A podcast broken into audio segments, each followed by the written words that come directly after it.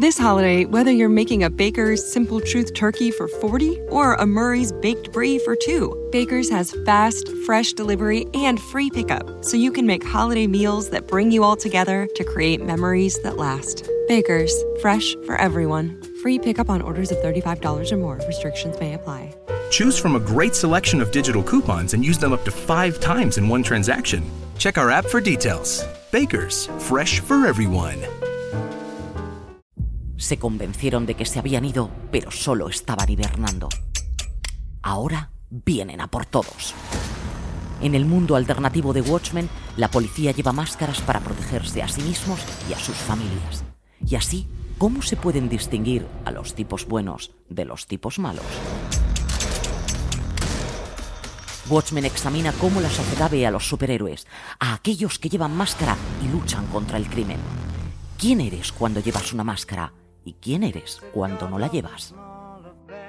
La serie creada por Damon Lindelof hace honor a la novela gráfica original de Alan Moore y Dave Gibbons, a la vez que busca su propia esencia. Watchmen, la serie más esperada del año, disponible a partir del 21 de octubre, solamente en HBO España. Pruébalo gratis, sin compromiso de permanencia.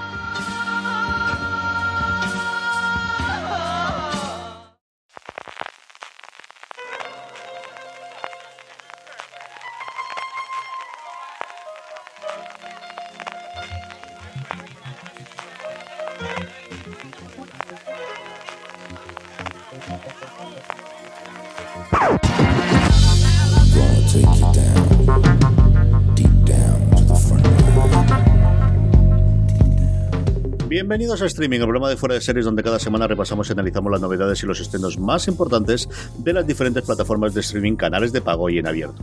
En el programa de hoy hablaremos de la llegada de los vigilantes enmascarados de Watchmen, de la nueva entrada de Castle Rock, que sigue jugando con el mundo de Stephen King, y de las series de más éxito de Netflix según los datos del propio Gigante Rojo. Además, como cada semana, repasaremos las series más vistas por los lectores y oyentes de fuera de series a través de nuestros Power Rankings, que por tercera semana consecutiva tiene la mejor serie en emisión en lo más alto, de lo cual me congratulo personalmente. Y terminaremos con las preguntas que nos enviáis relacionadas con el mundo de las series. Yo soy CJ Navas y tengo conmigo a Francis Arrabal, que tiene cacharro nuevo y ha visto el Joker toda la vez. Francis, ¿qué semana? ¿Qué semana? ¿Qué semana te ha marcado? He conseguido ver el Joker, CJ. ¡Qué semana! Estoy en racha, ¿eh? ya nada se me resiste. Madre mía, no me puedo creer que, haya ya visto por fin el Joker. Eh, qué troleo he tenido con, con las ganas que tenía de ver la película y la ha visto todo el mundo, pero literalmente todo el mundo, eh, menos yo. Creo que he sido el último que he llegado a ver eh, la película. Eh, me, escribían los amigos, así amigos míos de toda la vida, de oye, he visto el Joker y me he acordado de ti, entiendo que ya lo has visto, tal, te escribo para comentarle. Y era, no, no lo he visto. ¿Que no has visto el Joker? Pues no, no lo he visto. ya por fin lo he visto. Me ha encantado, CJ, peliculón. me ha gustado más todavía que, el comentario general, no te digo nada. Joaquin Phoenix espectacular, espero que le den el Oscar y, y la película espero que, que esté por ahí también me, me, ha fascinado, ¿eh? Lo que pasa es que aquí venimos a hablar de series, no de, no de cine, pero sí que me ha fascinado la peli. A ti también te gustó muchísimo, ¿no? Yo creo que me ha gustado menos que a ti y coincido con lo de Phoenix, que, que, que yo creo que está sencillamente espectacular. Yo creo que le, y, y, además en una serie, en una película en la que el 98% del metraje sale él en primera plana. Sí. O sea, que es, la película es él. A ver qué ocurre, a ver qué se estrena de aquí hasta finales de año. Yo también es cierto que le tengo muy perdida la pista de los grandes estrenos de cara a los Oscars, de lo que nos queda de año, tanto aquí como en Estados Unidos, pero, pero apunta muy, muy, muy, muy, muy alto. Sí, luego. sí, también. A ver, Está The Irishman, la de Scorsese, que, que mm llegará a Netflix, que ya le va quedando poquito. Y bueno, cosas más seriefilas. Eh, CJ, te, la, la, semana pasada te lo decía, que tú tenías un año de Apple TV Plus gratis y yo no. Ya tengo también un año de Apple TV Plus gratis. Tú ves como cuando yo decía con Pedro Andar cuando grababa sus especiales del final, eh, Apple va a ser gratis, ves tú como yo tenía razón al final. Sí que, que, que quien no vaya a ver las series de Apple es porque no quiere, desde luego. Me escribían por Twitter porque puse, pues ya tengo un año de Apple TV Plus gratis con la foto del iPhone y la gente me decía, hombre, gratis, gratis y no te ha salido el año de Apple TV Plus. Yo me consuelo con que sí. Para eso me compré el iPhone, no por otra cosa, también te digo. Gratis totalmente, porque vamos, el, teléfono lo de todas formas, así que gratis, gratis absoluto y totalmente. Y a ver, hablaremos ahora mismo de, Apple TV Plus, de hecho vamos a empezar con ella hablando de, esa renovación que ha tenido para toda la humanidad, pero empezamos antes con las noticias, una noticia que nos pilla muy de cerca, y es que este mismo viernes tenemos nuestro siguiente Fuera de Series Live, nuestro siguiente directo en Espacio Fundación Telefónica de Madrid, y también a través de streaming, que siempre se os voy a decir lo que para aquellos que no podéis acudir a Madrid o que no se quede las entradas, porque desgraciado afortunadamente, dependiendo de cómo lo veamos, las entradas las solemos agotar muy pronto. Tendremos vida perfecta con Leticia Dolera y todo su elenco, Francis.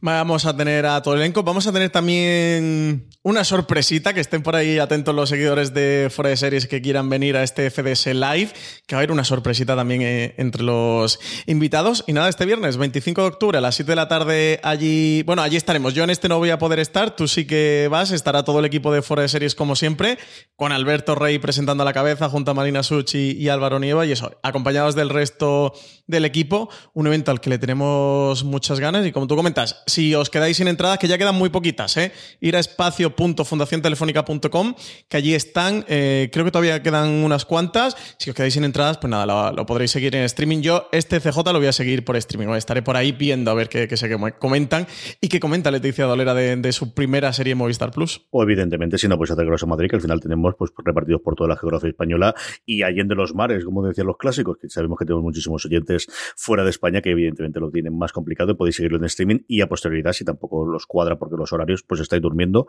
o cosas similares que lo podéis ver después en el canal de YouTube de Fundación Telefónica y sabéis que siempre en formato podcast lo sacaremos en el canal de podcast de Fuera de Series. Hablando del SERTE que hace eh, nuevos contenidos, Francis, Rakuten TV, que vuelve a hacer un cambio de estrategia y va a ofrecer contenido gratuito con anuncios en cuestión de nada, en cuestión de unos meses.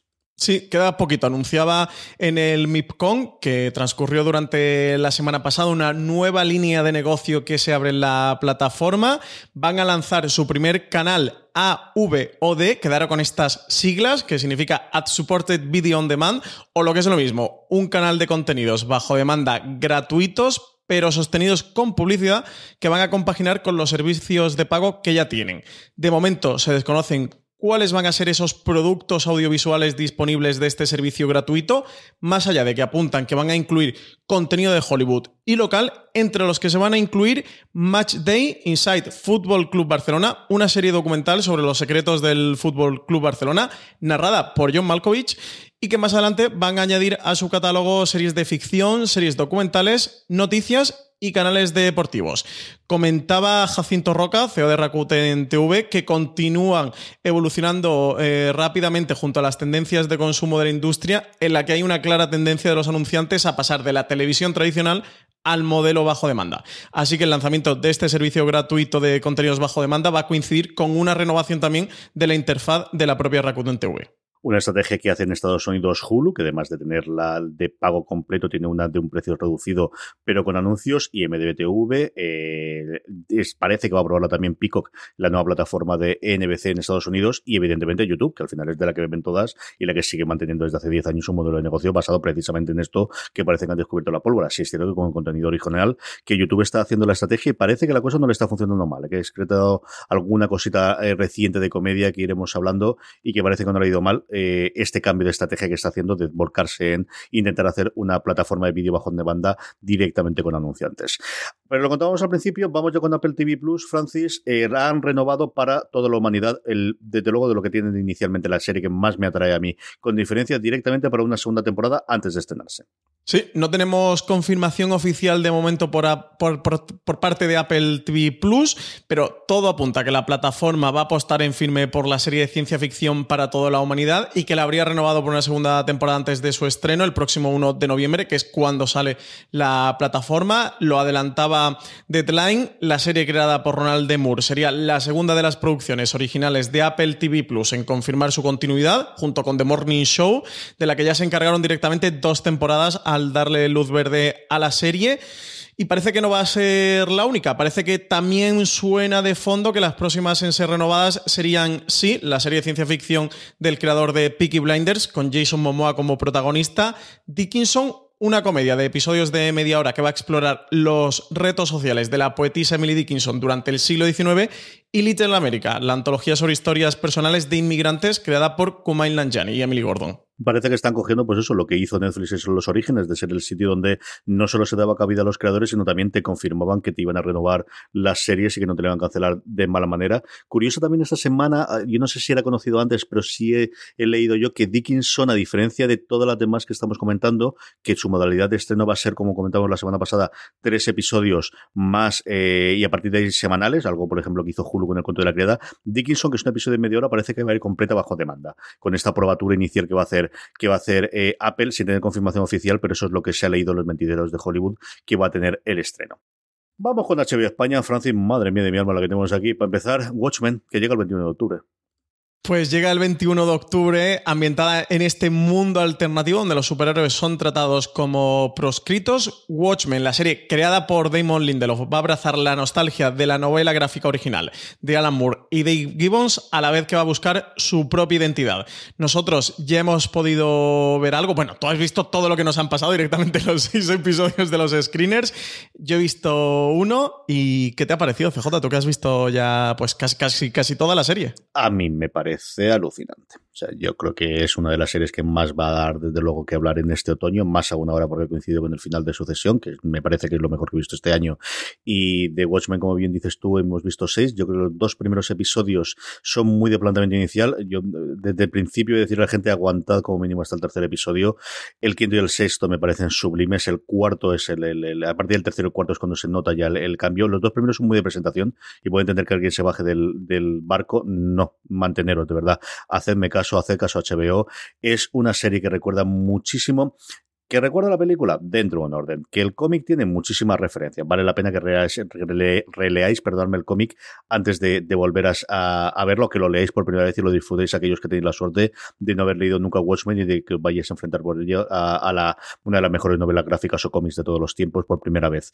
Que recuerda por momentos a Perdidos, que tiene un montón de guiños y recuerda muchísimo, muchísimo, muchísimo Francis a Leftovers. A mí me recuerda la segunda y la tercera temporada de Leftovers, tanto en el giro de los arcos como en episodios episodios centrados en un personaje de principio secundario. Hay muchísimas cosas que me recuerda a lo que yo creo es la gran obra que ha hecho Lindelof, por encima incluso de Perdidos, por encima de las, de incursiones que ha hecho en, en el mundo del cine, que es la segunda y tercera temporada especialmente de Leftovers. Y a mí me ha fascinado. Los dos últimos episodios los he visto relativamente pronto cuando estamos hablando, los sigo teniendo totalmente la retina. El quinto se hablará, del sexto se hablará muchísimo, yo creo que los americanos hablarán muchísimo de él. Lo comentaba yo también con Marina en el Slack interno que tenemos en fuera de series haciendo demasiado tiempo aguantado como sea vedes de Watchmen. Eh, no sé qué tal va a funcionar aquí en España. Yo creo que en Estados Unidos va a funcionar muy bien y me parece de verdad mm, una cosa a falta de ver cómo termina la primera temporada. Mm, que sí, que, que, por ahora y llegado al sexto episodio, no tanto quizás en el primero y en el segundo, pero llegado al sexto episodio que he cumplido totalmente las expectativas que tenía yo de, un, de lo que me podía ofrecer un Lindelof en estado de gracia a día de hoy.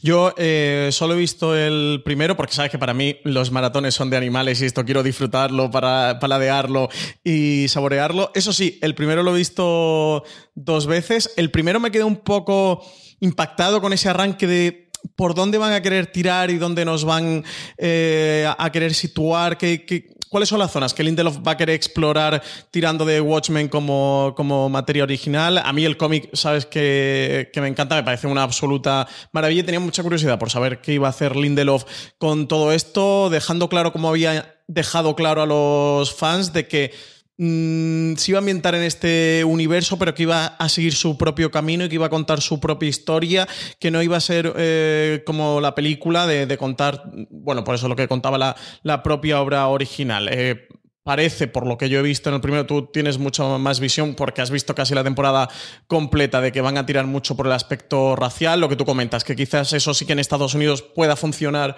más que aquí, todo ese tipo de, debate que allí está más presente en la sociedad de lo que lo está en la, en la sociedad española. Me ha gustado mucho lo, lo que he visto. El primero me queda así un poco chocado de Mm, me pareció extraño los caminos por, que, por los que tiran, pero después hablando contigo eh, creo que entiendo más por dónde eh, van a ir. A mí me ha gustado mucho, me parece visualmente muy potente, con un gran presupuesto. Eh, a mí me recuerda también mucho a, a Westworld en ciertas cosas, sobre todo en el nivel de, producción, y a ver qué tal este Watchmen. Y CJ, ya tenemos que tomar una decisión. ¿Vamos a hacer al final recap con esto o que te, atraco aquí directamente en streaming? ¿Nos animamos a hacer el recap semanal? Porque es pasar de verdad el valle de los dos primeros, que luego, como suele hacer también Lindelof, empieza a haber muchas referencias a partir de los mitad de temporada, cosas como ocurrido el primer episodio y que te dan ganas de volver a verlo y de volver a verlo bajo la óptica de lo que has aprendido a posteriori, que es una cosa con la que él juega recurrentemente, lo hacían perdido, lo hacía nuevamente el Leftovers, de contarte cosas que has visto y que te cambia el sentido de lo que has visto posteriormente, en el, sexto en concreto. Para eso es maravilloso, unas interpretaciones alucinantes, Regina King desde el primero, pero sobre todo cuando llega Jen, eh, Smart en el tercer episodio, empieza a crecer muchísimo. Y al final, eh, la serie es la continuación de la novela gráfica, es decir, la novela gráfica la toma totalmente como, como canon, esto ha ocurrido en el mundo y este es el mundo en el que nosotros nos establecemos, solo que la novela termina en los 80 y este es en el 2019. Y él va a contar una historia que ocurre en el 2019 con muchas referencias a hechos, a todos los hechos y da, por cierto, absolutamente todo lo que ocurre dentro del cómic. Yo por mí sí, Francis, yo me lo estoy pasando muy, muy bien con ella, me lo he pasado muy bien con los seis, desde luego, te lo digo yo. Sí. tiene muchísimas referencias, pero esto sí lo quiero dejar claro, porque eh, nos lo han preguntado mucho últimamente, de que se puede ver perfectamente sin haber leído el cómic. Yo creo, y eso, y solo viendo el primero, que, que no es demasiado, que la serie se puede entender perfectamente si no has leído el cómic. De hecho, cuando hacen, no un easter egg, eh, pero cuando sí que intentan contarte algo que viene del cómic, te lo contextualizan y te lo explican, por lo cual la serie puedes verla perfectamente sin haber leído el cómic. Dicho eso, si habéis leído el cómic o si aprovecháis, si no lo habéis hecho nunca, para leerlo por primera vez, creo que es la ocasión perfecta porque sí que va a tener esa capa de que disfrutes ya no solo los, esos easter eggs o esos guiños visuales que, que vaya sembrando Lindelof y el equipo a, lo largo de la serie, porque ciertas mm, tramas, discursos, etcétera, etcétera, sí que se nota que, evidentemente que han partido del cómic para ello, lo que tú comentas, de que, al final comparten un mismo universo y pues no, pues lo que tú dices, casi que podría ser una continuación, ¿no? En la actualidad, que además la serie se ambienta en, 2019. Así que yo recomendaría que la podéis ver sin leer el cómic, si aprovecháis y leéis el cómic, que es una obra maestra, pues mira, dos por uno, así que mejor que mejor. Pues CJ, yo, mm, yo me animo, si tú que has visto los seis tiras para adelante, yo me animo contigo. Yo ¿eh? creo que es acabar de cuadrar horarios y formatos y cosas por el estilo y, cuando lo vamos a poder eh, encajar dentro del, de la cadena de, podcast, pero lo vemos con tranquilidad y yo creo que sí que podemos hacerlo. A lo mejor no son todos los episodios, sino cada dos o cada tres. Yo que sé, contra el formato, yo creo que sí que lo aguanta. O sea, el, el, reparo que podemos tener de va a tener suficiente chicha cada uno de los episodios para poder comentarlo, ya te digo yo que sí. Ya te digo yo que sí. Pues nada, tendremos un nuevo podcast en la cadena de Fuera de Series. Vamos más con información, Francis. HBO Max en Estados Unidos, así que entendemos que llegará aquí a... This holiday, whether you're making a Baker's Simple Truth turkey for 40 or a Murray's Baked Brie for 2, Baker's has fast, fresh delivery and free pickup, so you can make holiday meals that bring you all together to create memories that last. Baker's, fresh for everyone. Free pickup on orders of $35 or more. Restrictions may apply. Choose from a great selection of digital coupons and use them up to five times in one transaction. Check our app for details. Bakers, fresh for everyone. Si estás buscando un buen podcast de análisis y debate en tu idioma, te invito a que escuches Pulso y Péndulo. Yo soy Carlos Curbelo. Y yo soy Fabiola Galindo. Todos los jueves analizamos temas de actualidad en Estados Unidos y Latinoamérica. Fabi y yo no siempre estamos de acuerdo, pero sí tenemos un objetivo común Queremos servir como antídoto contra las noticias falsas y la polarización. Pulso y péndulo. Busca nuestros episodios en Apple Podcast, Spotify o en tu aplicación favorita. Vio España en algún momento, da luz verde, pues mira, estas cosas que dices, ¿cómo no existir? Una serie basada en la película de Gris llamada Gris 2. Rydell High. Gris vuelve para quedarse. El pasado abril Paramount anunció una precuela de la mítica película en la que se narraría el verano en el que Dan y Sandy se enamoraron y que se va a titular Summer Loving, Ahora el estudio va a seguir aprovechando el tirón de la película con una serie de televisión para HBO Max. La plataforma de streaming de Warner Media, que será lanzada en unos meses, ha sido quien ha dado luz verde a esta nueva ficción que va a llevar por título Gris Rydell Heights, aludiendo al colegio al que asistían los protagonistas de la película. Ahí va a tener lugar la acción de la serie, ambientada en los años 50 del pasado siglo y que va a reimaginar el mundo de Gris aprovechando algunos de sus personajes e introduciendo otros nuevos y sobre todo incluyendo números musicales, tanto con las canciones famosas como con otras nuevas. Su misión dicen que va a ser explorar las presiones de los compañeros de instituto, los horrores de la pubertad y la vida en el centro de Estados Unidos, pero abordándolo con una sensibilidad moderna. Comentaba de hecho Sari Aubrey, jefa de contenido de HBO Max, que iba a ser una especie de Gris 2.0 con el mismo espíritu, energía y emoción, pero eso, llevando un poquito el discurso a la actualidad. Sí, señor. No hay como, como exprimir de verdad los éxitos de hace 40 años de Gris. Me hace una cosa rarísima entre la datación del éxito que tiene la, la última datación musical, especialmente en Madrid. Y ahora esto, madre mía de mi alma, todo vuelve, Francis, todo vuelve, todo vuelve. Y lo que se nos ha ido, y esperemos que vuelva ya, ya mismo, ya mismo, que lleva tocando dentro de nada, que ya está renovada, es Sucesión. ¿Qué te ha parecido la segunda temporada, tío? Fuck off. Tenía que Estabas loco por hacerlo, loco por hacerlo. Lleva, lleva exactamente 18 minutos esperando que llegara este momento, CJ. Eh, qué maravilla de, de, de ¿eh? qué maravilla de serie, qué maravilla de segunda temporada. Eh, no os asustéis los que nos estéis escuchando y no la hayáis visto, no la hayáis terminado, o no sepáis esto ni de qué va, porque no vamos a hacer ningún tipo de spoiler. Para eso va a haber un review en la cadena de podcast de Fuera de Series, eh, comentando así sin spoilers, que no es fácil. Maravilla de serie, CJ. Eh, puede ser eh, la recomendación que más me alegro que hayas hecho jamás y, y, que me haya animado a verla junto a The Good Place. Pero con The Good Place no estaba tan reticente como Succession. Eh, ya lo sabes, porque además grabamos aquí en streaming hace un poquito más de un año cuando se estrenó la primera temporada, que comentamos el primer episodio que la vimos los uh -huh. dos, que, que yo era muy reticente por esos personajes protagonistas tan desagradables, tan egoístas, tan mezquinos, y tan malas personas, eh, pero es que precisamente esa era la gracia de este Succession. Y gracia mmm, dicha como tal, porque la serie tiene también mucho humor y mucha, mucha comedia negra. Eh, al final son unos personajes tremendamente odiosos, los digo para todos aquellos que tuvieran el mismo problema para entrar en Succession como yo, pero en el momento que entras en la dinámica, que yo creo que tercer, cuarto, sobre todo el episodio del, del, del after, ya uh -huh. entras definitivamente en, en, en, esa banda, en ese grupo de, de, personajes y entras en la dinámica de ellos. Y, y, es una maravilla serie. Es que está muy bien escrita. El, la serie es fascinante. A mí es de las cosas que he visto últimamente que más me han podido obsesionar y encima me, me, me, he maratoneado como los animales la primera temporada y la segunda para llegar al, al, final de la segunda temporada al día y de las mejores cosas seriefilas que he hecho últimamente. CJ, recomendadísima. Oyentes de Fuera de Series, tenéis que ver Succession. Fuck off.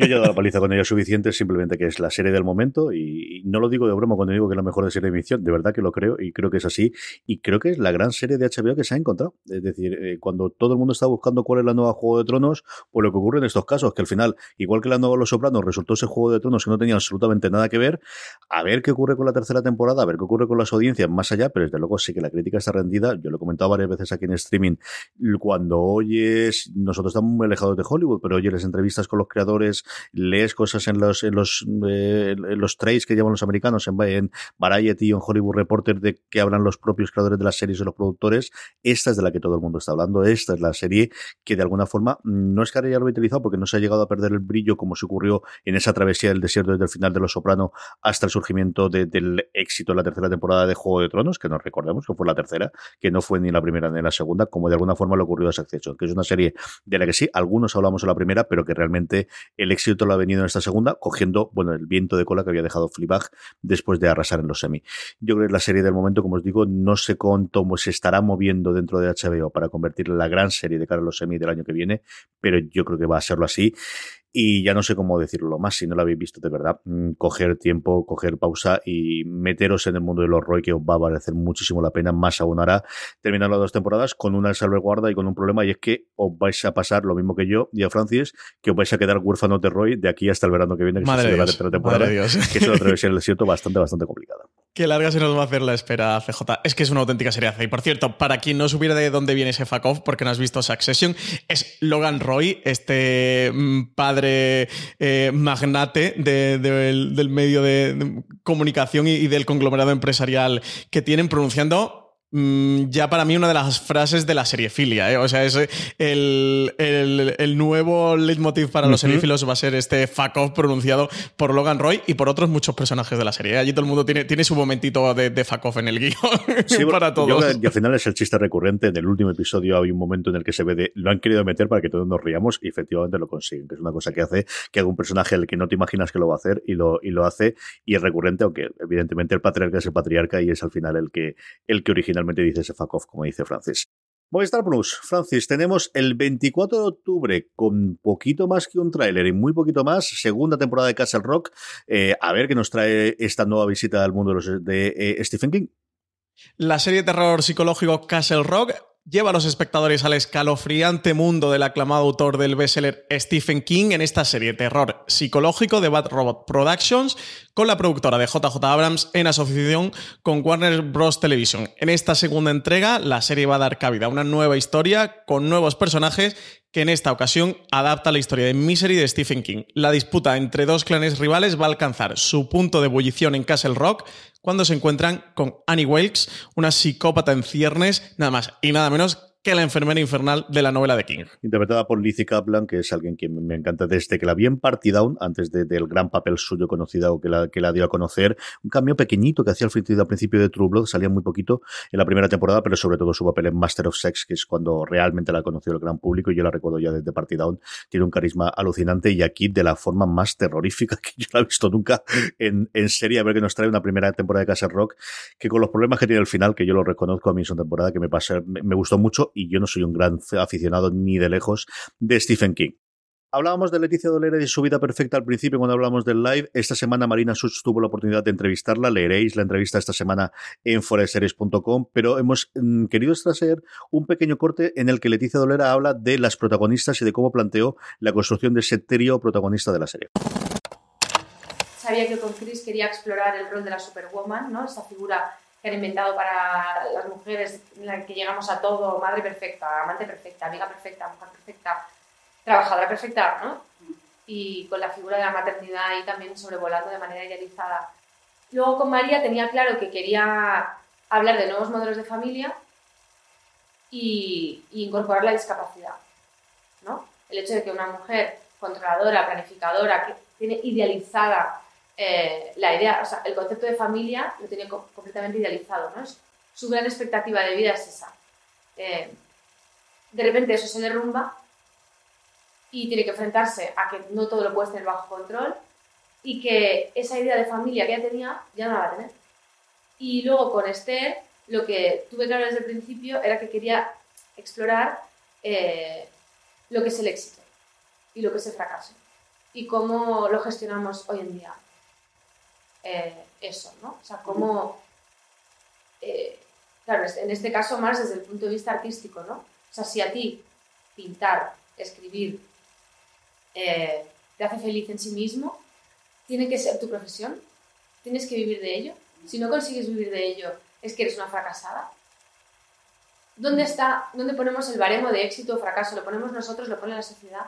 O sea, todas estas preguntas son las que, que me quería hacer con el personaje de Esther. Porque al final, con las tres, lo que hago es hacerme preguntas. No, no encuentro muy bien la respuesta. Me gusta esa parte del final de, de- de hacerse preguntas a las que no encuentran respuestas, pero que así al hacer en la serie. Yo salvando mucho las diferencias, es una cosa que me ocurre mucho en los podcasts, Francis, de que al final, hablando de estas cosas, es cuando a veces llego a, la, a las conclusiones de, de- qué es ¿no? lo que pienso, sí.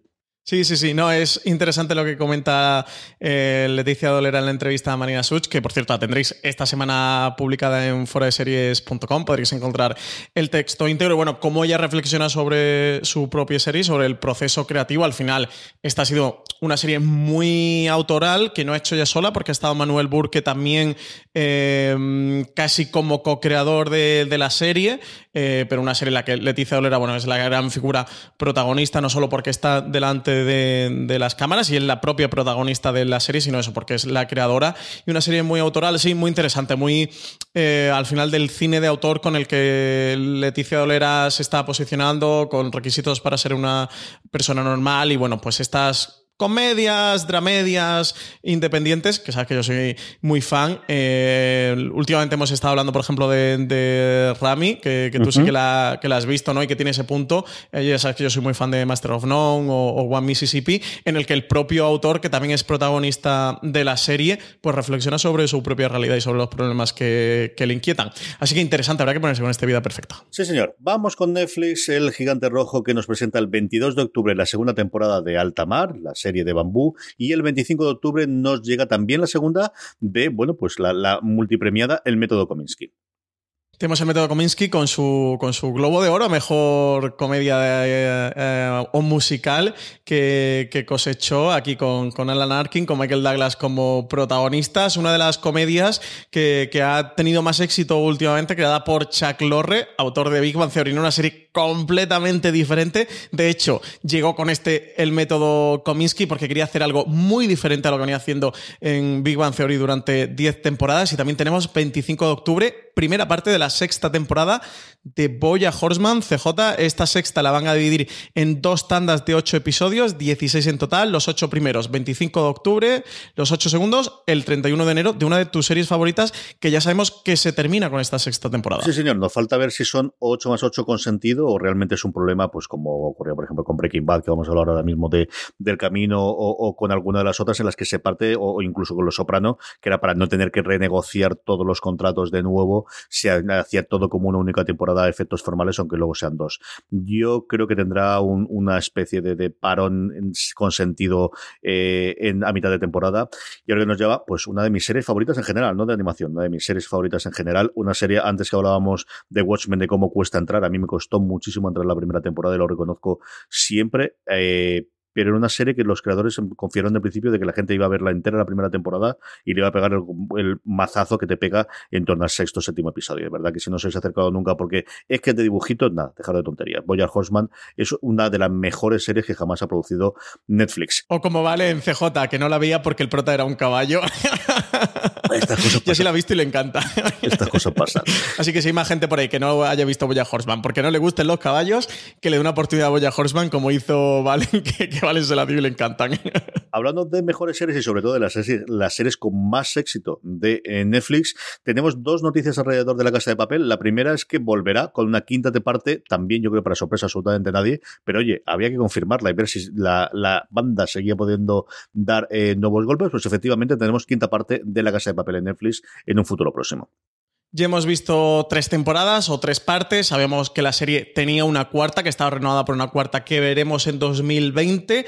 Ahora parece ser que Netflix ya habrían dado el visto bueno para una quinta temporada, de la que no sabemos mucho más, de la que aún no hay confirmación oficial, de la que parece seguro que Álvaro Morte, el profesor, va a volver a encarnar al personaje y en la que habrá que ver eh, qué actores regresan, cuáles no y cuál será el nuevo objetivo o si el objetivo sigue siendo el mismo. Una noticia que adelantaba Fórmula TV y que veremos si se cumple, pero que desde luego es una magnífica noticia en caso de ser una realidad para todos los fans de esta La Casa de Papel. Y lo que desde luego es una gran noticia para la gente del equipo de, La Casa de Papel. Netflix volvió de la semana pasada, como de vez en cuando hay, da con contagotas información sobre los visionados y 44 millones de espectadores parece que han disfrutado ya de La Casa de Papel.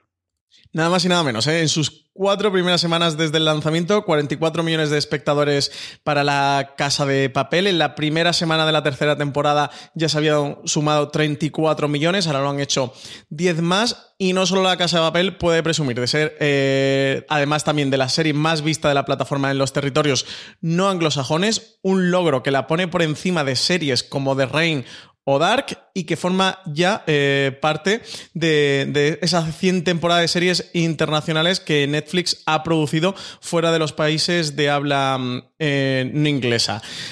Ahora tenemos también eh, esta. Se, le suma la noticia de esta quinta parte, aunque aún no de manera oficial, como comentábamos. Y también por parte de Netflix adelantaban datos de otras series, datos de visionados.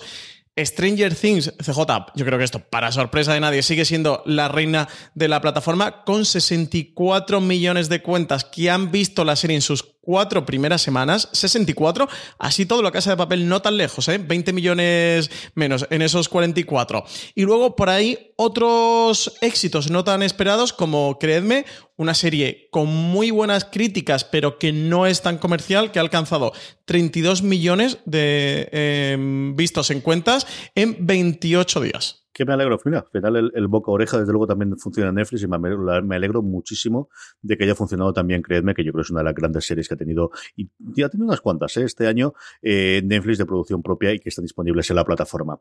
Antes hablamos de Breaking Bad y, como os comentábamos, y ya podéis leer en la web, tenemos una entrevista que le hizo Alberto Rey a Aaron Paul por El Camino, una película de Breaking Bad, y tenemos un pequeño corte para entrar a sacarlo de mm, cómo eh, durante esa entrevista comentaban cuál podría ser los siguientes personajes del universo de Breaking Bad en tener una película a continuación de la mítica serie.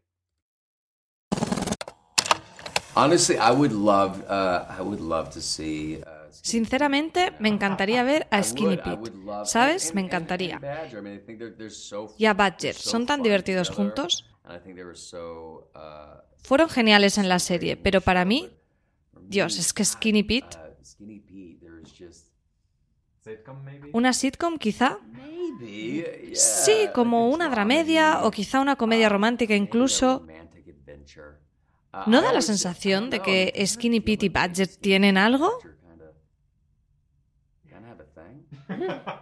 This holiday, whether you're making a Baker's Simple Truth turkey for 40 or a Murray's Baked Brie for 2, Baker's has fast, fresh delivery and free pickup, so you can make holiday meals that bring you all together to create memories that last. Baker's, fresh for everyone. Free pickup on orders of $35 or more. Restrictions may apply.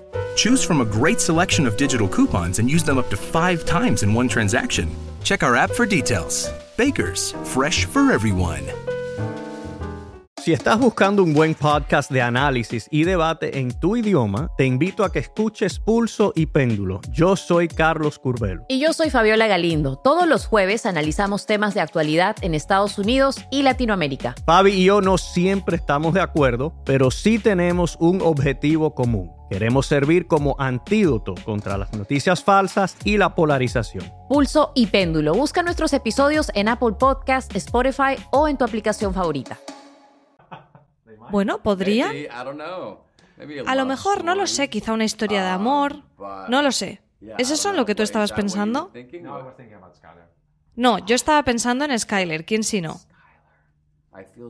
Uy, Skyler. Me sentí tan mal por Skyler, ¿sabes? Obviamente, por tantas razones. Pero también me sentí mal por Anagan. Ella estuvo brillante como Skyler. Pero la gente odiaba a la persona buena de la serie.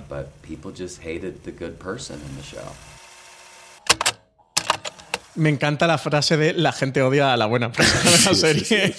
cierre, sencillamente genial. Una cosa que comentábamos precisamente en el gran angular que grabamos eh, tú y yo con, con Víctor eh, González Santolaya la semana pasada, eh, de, Hernández Santolaya, de, de cómo se le echó muchísima parte de los aficionados de Breaking Bad a Skyler, de, ese papel clásico desde que era el aguafiestas, ¿no? Y, y cómo fue, empezó a cambiar, incluso yo creo que en Skyler empezó a cambiar ese discurso que veníamos, bueno, desde hacía mucho tiempo de atrás y desde Carmela Soprano también. Mm, sí, sí, sí, totalmente. Una entrevista muy interesante. Acercaros por foradeseries.com, que, que ya está ahí publicada la entrevista de que le hace Aaron Paul a.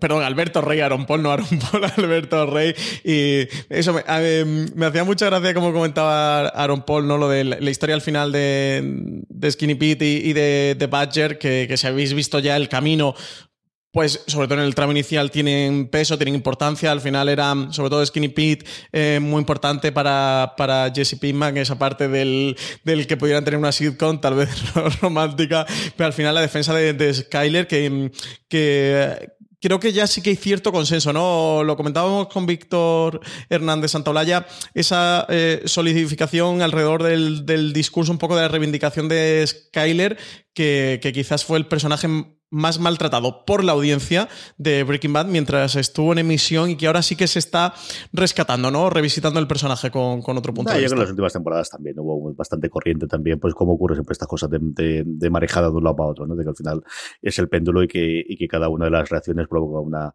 eh, de las acciones provocadas por posteriormente una reacción, pero sí, sí, al final es una figura a reivindicar y que al final es la buena de la serie. O sea, que realmente la que siempre Sí, estaba sí. en la Como familia. que la única buena Y que incluso ayuda a su marido cuando no tendría que ayudarlo porque, porque Phil. Al final es Skyler, como le con sus salvedades también, Carmela Los Soprano, dentro de Los Soprano, por poner el otro ejemplo arquetípico de, de, de mujer pegada a un antihéroe, de, del tipo de, de, series que yo creo que em, marcan clarísimamente en los, los tiempos, por un lado Los Soprano y por otro lado Breaking Bad. La entrevista completa, como os decía eh, Francis, la tenéis en eh, fueradeseries.com y que bien suena ahora un polo incluso en grabadora, ¿eh? es espectacular la voz que bien le suena, señor.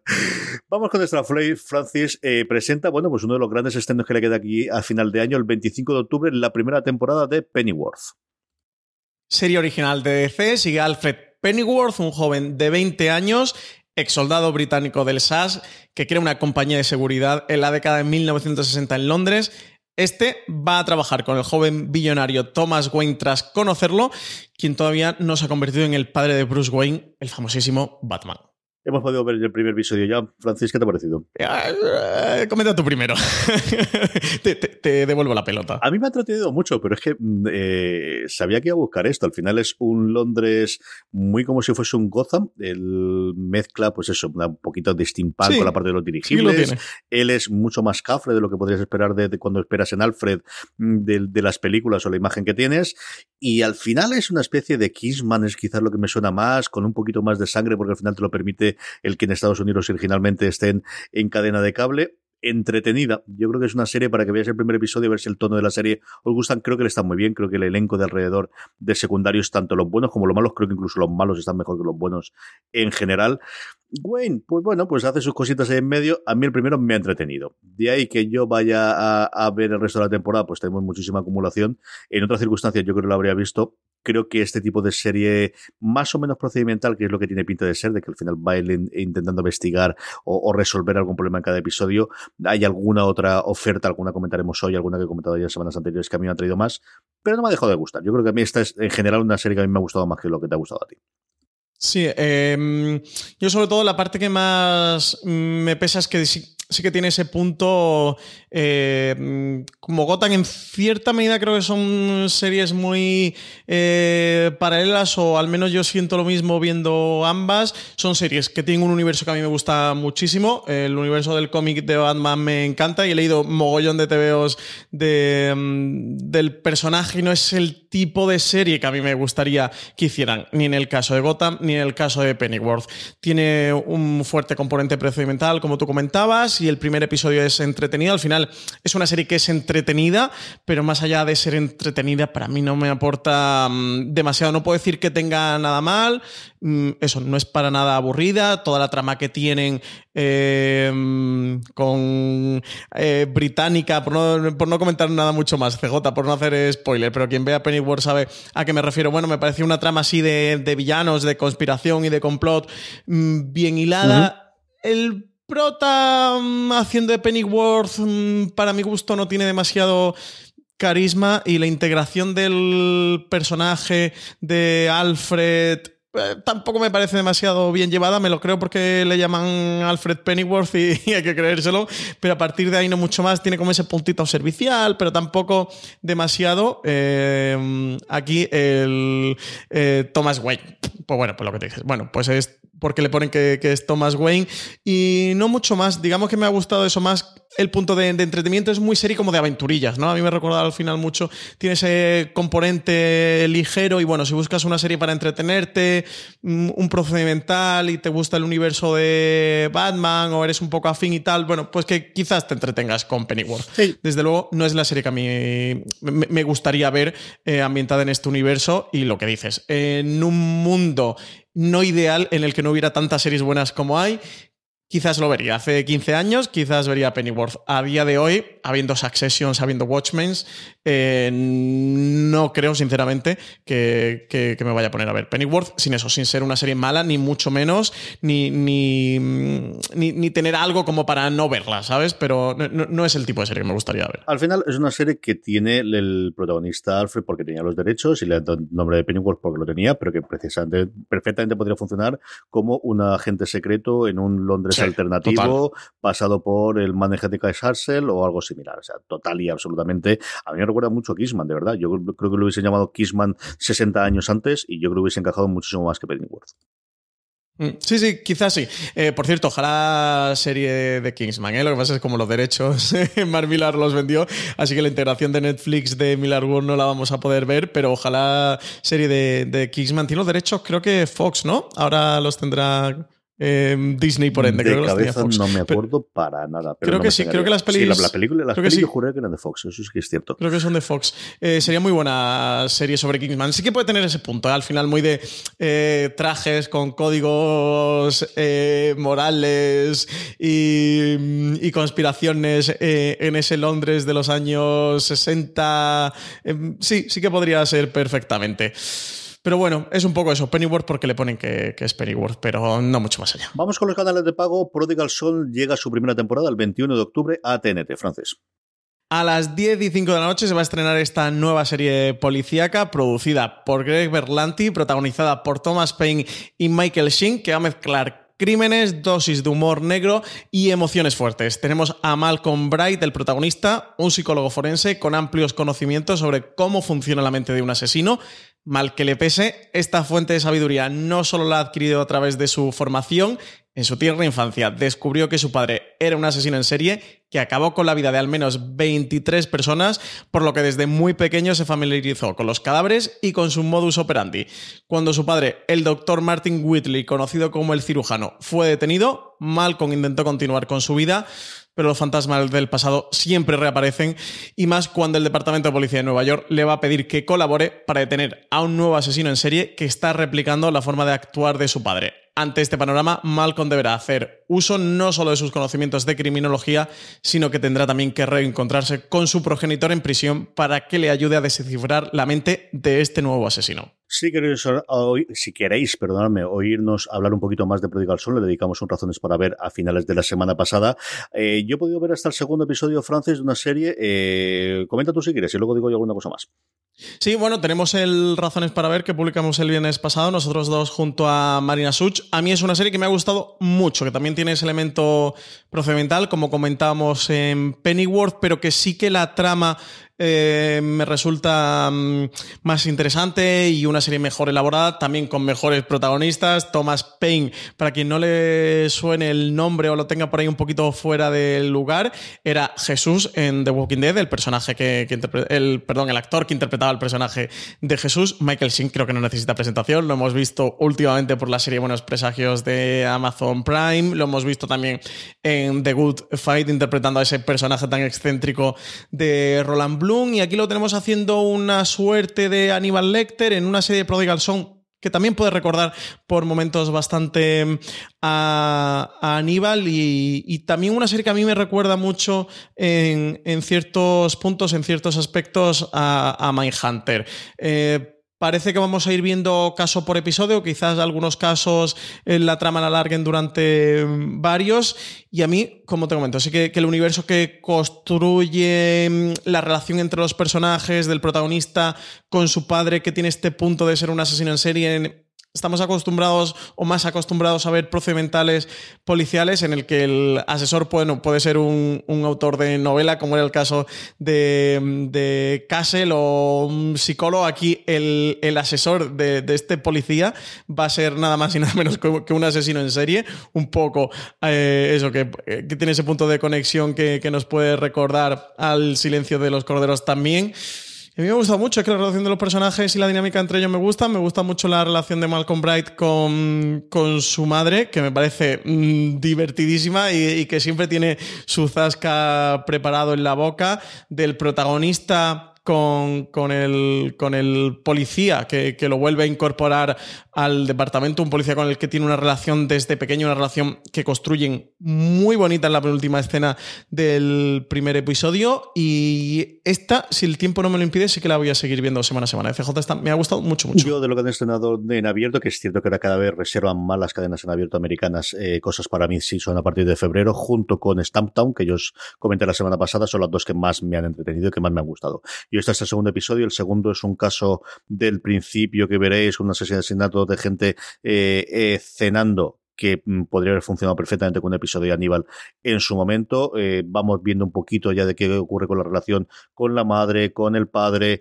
de cómo Tom Payne pues está bastante, bastante tocadito su personaje y yo me vuelvo, lo dije ya en el Razones para ver, lo vuelvo a decir aquí, sí, Michael Sin es el que se llevará todos los, al menos los trailers inicialmente, pero la que está que se sale es Bella Young. De verdad, nunca ha estado tan divertida, tan encantadora y cuando tiene que estar dura y dramática lo está. Hay dos momentos en el segundo episodio que a mí me ha gustado muchísimo, muchísimo, muchísimo.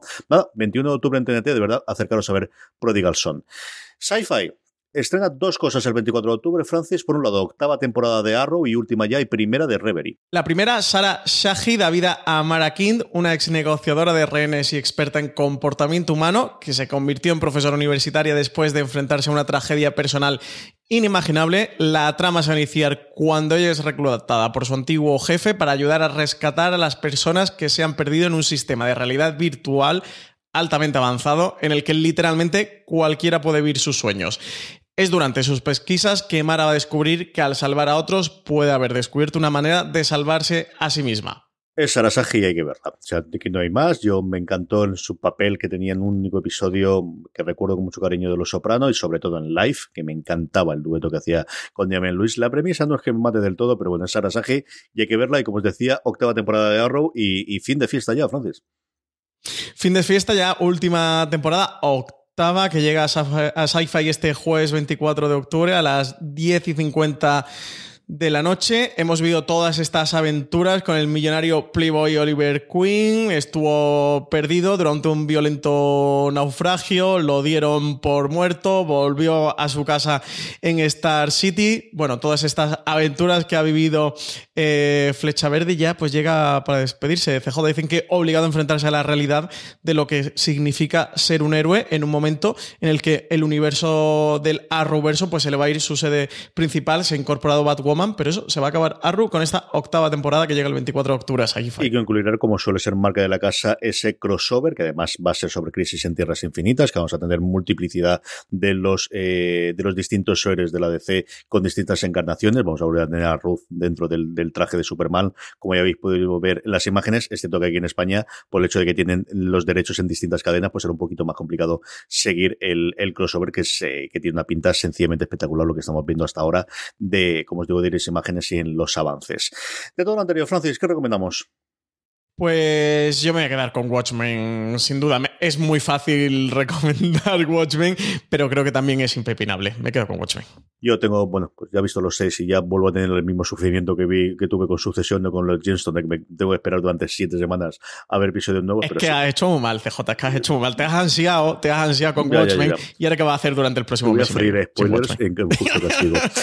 eh, te ha podido la de demás, Casa Rock me apetece mucho, pero es cierto que como han cambiado tanto de la dinámica lo que había, y al final es Boya Horseman, que de verdad que es una de mis series favoritas de los últimos años y tengo muchas ganas de ver cómo, cómo cierran el, el arco de este caballo eh, antropomórfico tan, tan, tan, tan sinvergüenza y mala persona. Porque iba a decir cariñoso y no, no lo es. Es un sinvergüenza mala persona. Se vería muy bien con los Roy. De verdad que se vería muy bien con ellos. Sí. Podrían compartir, ¿eh? Universo. Podría ser el show que tenía Boya Horseman durante su época de éxito, podría estar producido en HN. Sí, perfectísimamente. Perfectísimamente. Es uno de los personajes que luego tenemos para, para los parques de atracciones o para los cruises, que ya es lo que le faltaba a la sí, división. pavo real, el, caballo de Boyac. vamos con nuestro Power Rankings. Vamos ya con las series más vistas por toda nuestra querida audiencia, todas vosotras y todos vosotros en Fuera de Series durante esta pasada semana. Unos Power Rankings que, como sabéis, hacemos a partir de una pequeña encuesta que colamos en fuera de series.com semanalmente la forma más sencilla de que no se os pase, de que la votéis y que de esa forma vuestras series pueden estar en lo más alto, que yo sé que eso siempre da al final un pulito de decir, sí, mira, está ahí, esta que me gusta a mí tanto, está muy arriba o ha entrado esta semana. Como siempre os decimos es que os unáis a nuestro grupo de Telegram, telegram.me barra de series, de esa forma, aparte de que podáis estar hablando diariamente con más de mil personas que forman nuestro grupo y que comentan diariamente los grandes estrenos y, y todas las novedades del mundo de las series de televisión, podéis cada vez que colguemos esta pequeña encuesta, que os avisemos, eh, y en cuestión de nada, 10-15 segundos, escribáis eh, cuáles son las tres series que más os han gustado. This holiday, whether you're making a Baker's Simple Truth turkey for 40 or a Murray's Baked Brie for 2, Baker's has fast, fresh delivery and free pickup, so you can make holiday meals that bring you all together to create memories that last. Baker's, fresh for everyone. Free pickup on orders of $35 or more. Restrictions may apply. Choose from a great selection of digital coupons and use them up to five times in one transaction. Check our app for details. Bakers, fresh for everyone. Si estás buscando un buen podcast de análisis y debate en tu idioma, te invito a que escuches Pulso y Péndulo. Yo soy Carlos Curbelo. Y yo soy Fabiola Galindo. Todos los jueves analizamos temas de actualidad en Estados Unidos y Latinoamérica. Fabi y yo no siempre estamos de acuerdo, pero sí tenemos un objetivo común. Queremos servir como antídoto contra las noticias falsas y la polarización. Pulso y Péndulo. Busca nuestros episodios en Apple Podcast, Spotify o en tu aplicación favorita durante esta semana de las que he visto. De esta forma es como hacemos el Power Rankings. O Power Rankings que empieza en su puesto número 10 con una nueva, estrana, una nueva entrada, perdonadme, se ha estrenado su nueva temporada, Supergirl, la serie de HBO España. Y The Good Doctor también estrena nueva temporada, en este caso la tercera en X en España. Uno de los fenómenos del verano, una de las series que ha puesto desde luego en el radar para mucha gente Amazon Prime Video. The Voice poquito a poco va dejando el Power Rankings, pierde tres puestos con respecto a la semana pasada, pero se queda en el puesto número 8. Antes hablábamos de Creedme y sus 30 millones de espectadores, cae 5 posiciones, pero sigue dentro de nuestro Power Ranking, sigue siendo una de las series más vistas por los seguidores de Fuera de Series. La otra serie que ha tenido mucho éxito para Amazon Prime Video se mantiene en el mismo puesto que la semana pasada, esa maravilla de animación rotoscópica llamada Andon permanece en el puesto número 6 del Power Rankings. Y quinta posición para The Deuce, que siguen viéndola los espectadores de fuera de serie, me parece que son los que están manteniendo la, serie de David Simon CJ, sube tres posiciones con respecto a la semana pasada. Sí, los seguidores de fuera de series están viendo de Dios, están viendo su tercera y última temporada. La fuerza que hace Marina Such para estas cosas marca, marca muchísimo. Un puesto se deja cayendo del podio eh, durante esta semana de Politician, el estreno de Netflix. Y tercera posición para The Walking Dead, que ha vuelto con su décima temporada ya de los zombies de estos caminantes que siempre vuelven a conquistar nuestras pantallas. Uno de los grandes fenómenos, yo creo que es una serie de las que se ve muchísimo más de lo que al menos en la crítica en España hablamos, no tanto en Inglaterra quizás poquito menos en Estados Unidos, que está empezando a cogerle bastante cariño. Peaky Blinders, su última temporada ha llegado a Netflix y eso ha permitido que suba cinco puestos y llegue al puesto número dos del Power Rankings. Porque en la primera posición ni los Peaky Blinders pueden derrotar a los Roy CJ, así que primera Succession, serie que ha terminado su segunda temporada, que está disponible en HBO España y que ya todos oyentes de Fuera Series, tenéis la obligación de ver. No demos la rila, tenéis que ver su sesión. Como tenéis que también mandarnos preguntas. ¿Cómo nos las mandáis? Pues evidentemente por redes sociales, donde nos podéis encontrar y seguirnos como fuera de series en todas y cada una de ellas, sea Facebook, sea Instagram o sea Twitter, o a la próxima que hayan inventado también seremos fuera de series, no os preocupéis por ellos. O, como os decía antes, en esa misma encuesta con la que hacemos el Power Ranking, siempre os dejamos un pequeño cuadrado abajo para que podáis escribir las preguntas, como ha hecho Tony Pons, que nos pregunta ¿a cuántas plataformas estáis abonados? Pues creo que literalmente a todas, ¿no? CJ, para nosotros un poco trampa porque sí que nos, que nos dan acceso, nos dan código a bastantes plataformas, pero yo particularmente quitando Acon, que no la tengo, Stars Play, que tampoco la tengo, el resto las tengo todas. Tengo Netflix, tengo Amazon, tengo Movistar, tengo HBO, eh, ahora tengo Apple TV Plus gratis durante un año. Eh, todas, bueno, Orange no tenemos, pero no tienen. La, única serie que tienen es esta de, de Crackle de Snatch. Y ahora que van a tener una eh, con creada por José Antonio Pérez pero que todavía que está en fase de producción, o sea que todavía le queda bastante para estrenar. Y Vodafone TV tampoco lo tengo, pero en Vodafone TV o TV lo, lo, que se pueden ver son todos los canales temáticos a los que ya estoy abonados. Y eso, Netflix, HBO, Filming, etcétera, etcétera que también las tengo. Así que te diría que, a todas. Bueno, Filming tampoco lo tengo, pero siempre nos pasan código para ver cosas y ahora también nos han dado una cuenta de Filming. Así que realmente Filming también la tengo, todas, las tengo todas. Menos Acon y Stars, todas. Yo todas las que he dicho Francia, que al final son todas las que están en España, más. Y a 3Player, que también se me ha olvidado, perdona. Eso es. 3Player Premium también lo tenemos. Esa, alguna que de forma le, paralela se puede tener en España como es Hulu. Y es cierto que lo único que no estoy seguro ahora mismo es Star Prey, porque ya llega una acumulación de. Es que tampoco lo estoy viendo, pero lo he estado en el pasado para ver alguna de las series que tiene. Y en cuanto vuelvan a tener alguna cosa, ahora como me pasó con Pennyworth, cuando vuelvan a tener algún otro estreno, también la tendré. Yo al final, y esto yo que es una cosa como he comentado varias veces, me he tirado no sé cuántos años en fuera de series cabreándome de que no me dejaban pagar por contenido, así que ahora no voy a dejar de pagarlo. Así que absolutamente a todas, y incluida Acon, incluido YouTube, incluido incluido absolutamente todo, sí. Pero eso, en nuestro caso es trampa porque no, no, no cuesta poco al bolsillo. Creo que la única que pago realmente es Amazon Prime, porque como ya pago el Prime para los envíos, la tengo incluida. Pero del resto, sí, la única que pago es Amazon Prime. O sea que eso para nosotros es un poquito trampa, no, no vale. Lalo Burguet, Francis.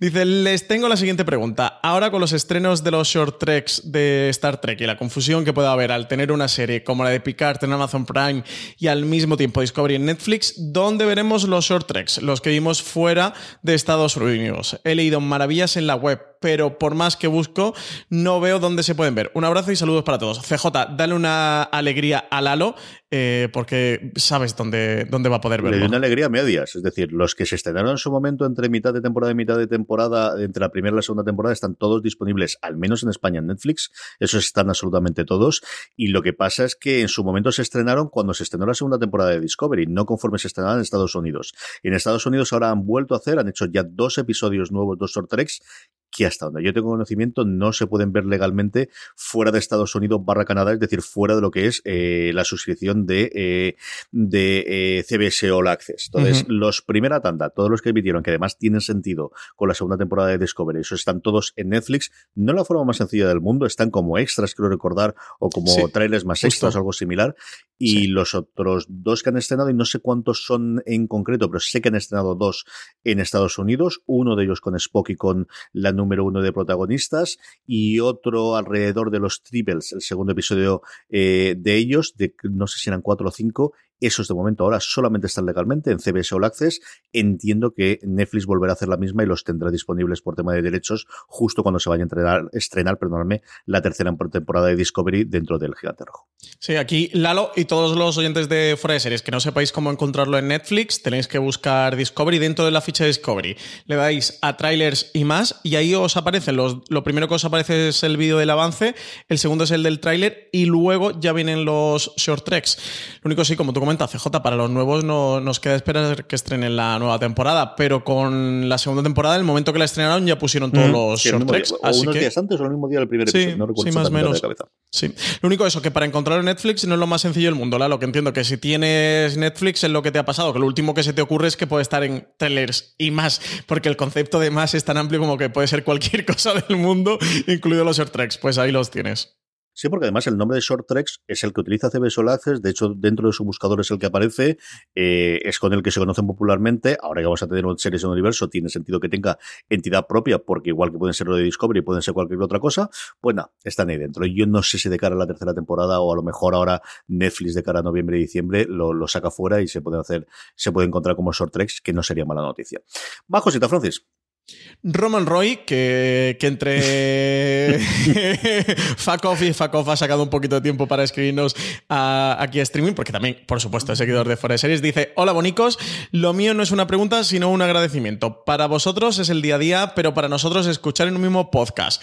Dice concretamente en el de Euforia, a Marina, Valen y Alberto Rey es un lujo y lo tenemos gracias a vosotros. Ellos tres son las personas que más saben, mejor escriben y mejor hablan de series en España. Se le ha olvidado, para mi gusto, dos a Roman Roy. Eh, eh, y en Fuera de Serie podemos escucharlo hablando sobre algo que les gusta mientras aprendemos un montón. Gracias por tanto y tan buen contenido que nos dais a diario, que sepáis que algunos valoramos mucho vuestro trabajo. Pues muchas gracias. Aquí dos derivadas. Una tonta que es eh, lo de analizar los seudónimos con los que los escribes también tendría un tratado. También habría que ver lo de evolución que tiene cada uno de ellos. sí que hace la colección que tenemos.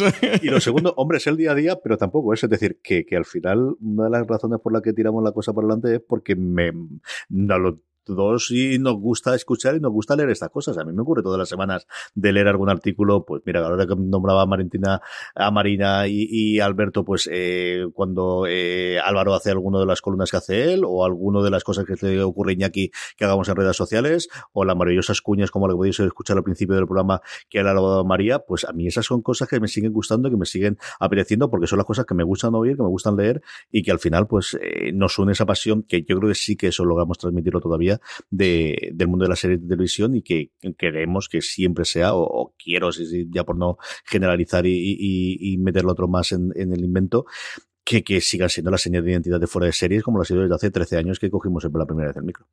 Sí, y, por lo que realmente montamos al final este fuera de series que desde hace casi tres añitos estamos disfrutando todos, porque CJ no era todo campo, pero casi casi, ¿eh? cuando, cuando digamos casi casi que, que, era campo. Y sí, la verdad es que es un gustazo trabajar el día a día en fuera de series y, bueno, pues mira, si la gente desde fuera, los lectores y oyentes lo, disfrutan, es que lo estamos consiguiendo, ¿no? Que, es de lo que se trata. Al final de que la gente se lo pase bien, que esté bien informada y que lea eh, textos chulos, que lea buenos artículos, buenas entrevistas, que consigamos acceso a buenos talents, como puede ser la entrevista con, con Aaron Paul, o que escuche escuchen podcasts que, que les gusten o sigan una cuenta de Twitter como la de Fuera de Series que va informando sobre series y, va, va, haciendo contenidos atractivos para todos los seriéfilos. Así que muy guay este, este, este comentario de Roman Roy. CJ, de, de, lo poco bueno que yo creo que ha dicho Roman en su vida. de las pocas palabras bonitas que yo creo que le ha salido a Roman.